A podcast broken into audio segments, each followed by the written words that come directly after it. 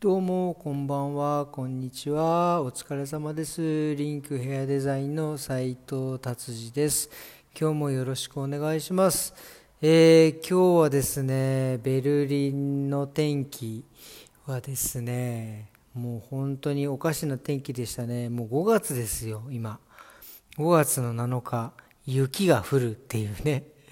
雪が降って、雨は降って、太陽は出てって、も結構めちゃくちゃな天気でしたね。うん本当にびっくりしました。こんな調子で大丈夫なのかなっていう、本当に暖かくなるんですかっていう感じの天気でしたね。本当に。さあ、さあ、今日もビルド行ってみましょうかね。えー、なんかやっぱり、あの、すごいですね。あの、えーワクチンを打った方は、本当に今週の日曜日からもうなんかいっぱいフライハルテンですね。いろいろな制約が剥がれるっていうね。あの、まあ、なんて言うんですか、その、外も歩いていいし、えーあ外歩いてもいいって普通に今でも歩いていいんですけどその10時以降歩いてもいいしっていうそのいわゆる北の方のねいつも言いますけどあのお店が開くようなところに、え注射を受けた人は行ってもいいしもちろん美容院にもそのコロナの証明書なくても行ってもいいしということがですね認められてですねえーっていうことです。で、まあ、毎回言いますけど僕も早く23本ボコボコっと打ちたいなっていう感じですね。えーと今日はあとはですね特になんかその日えー面白いニュースがありますかねなんかフランクフルト、あ、これまたサッカーですね。なんか今フランクフルト調子いいんですかね。うん、僕はね、やっぱりね、そのサッカーには全くまあね、おっしゃると、あの、いつも聞いてる方はね、分かってると思うので、まあサッカーにまあまあ、興味はないんですけど、なんか僕フランクフルトにいたんで、やっぱフランクフルトは、ね、どうなってんだろうなって、日本のね、えー選手、長谷部選手もね、いますからね、なんかこう、ちょっと応援はしたくなる気持ちではあります。でもやっぱりその、ちょっと話がね、なんかそのビルドとはずれますけど、ああやってその長谷部選手って、その、なんていうんですか、その、ベルリンの、あ、ベルリンのフランクフルトでね、ドイツで認められて、あんなに長くこう、あのブンデスリーグでやっているっていうのは本当にすごいなと思いますね。もちろんその技術の面もそうだしその一応キャプテンでやってたりもねしたのでやっぱりその慕われるっていうその人間性なんかもやっぱり、えー認められているんではないかなと勝手に僕は解釈しております。まあなんかその僕のフランクフルトのえーお友達なんかはなんかなかなか仲が良くて交流してる人もいる今いるみたいですけどね、えーなんかねあの頑張っていただきたいですねもっとね、えーじゃあそれでは次はですねなんだこれ。なんかね最近ね僕ねすごい機能をね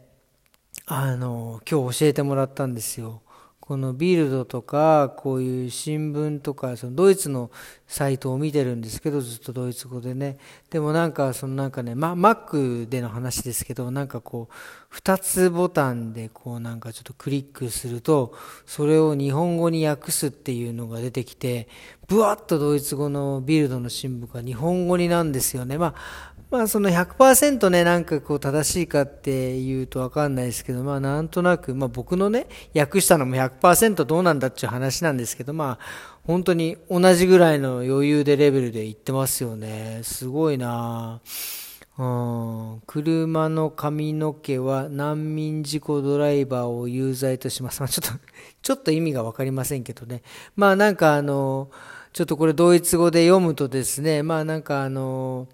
あの、まあ、レントナー、まあ、86歳の男の人、まあ、だからその、まあ、年金もらってる人が、えー、4歳の男の、女の子なのかな、これは、を、えー引き殺してしまったっていう事件ですね。なんかちょっとえぐいですね。すいません。なかなかなんかやっぱり最近そういう、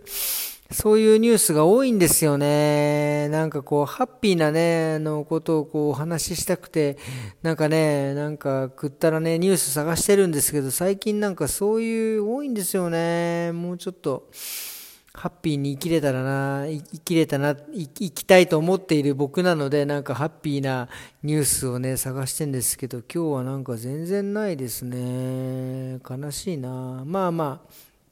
じゃあ今日は僕がちょっとハッピーになった話をちょっとしますかね。なんかその、今日ちょっと自分でハッピー、自分の中でのハッピーですけどね、その前にも話しましたけど、うちの下のね、娘があの、金属探知機が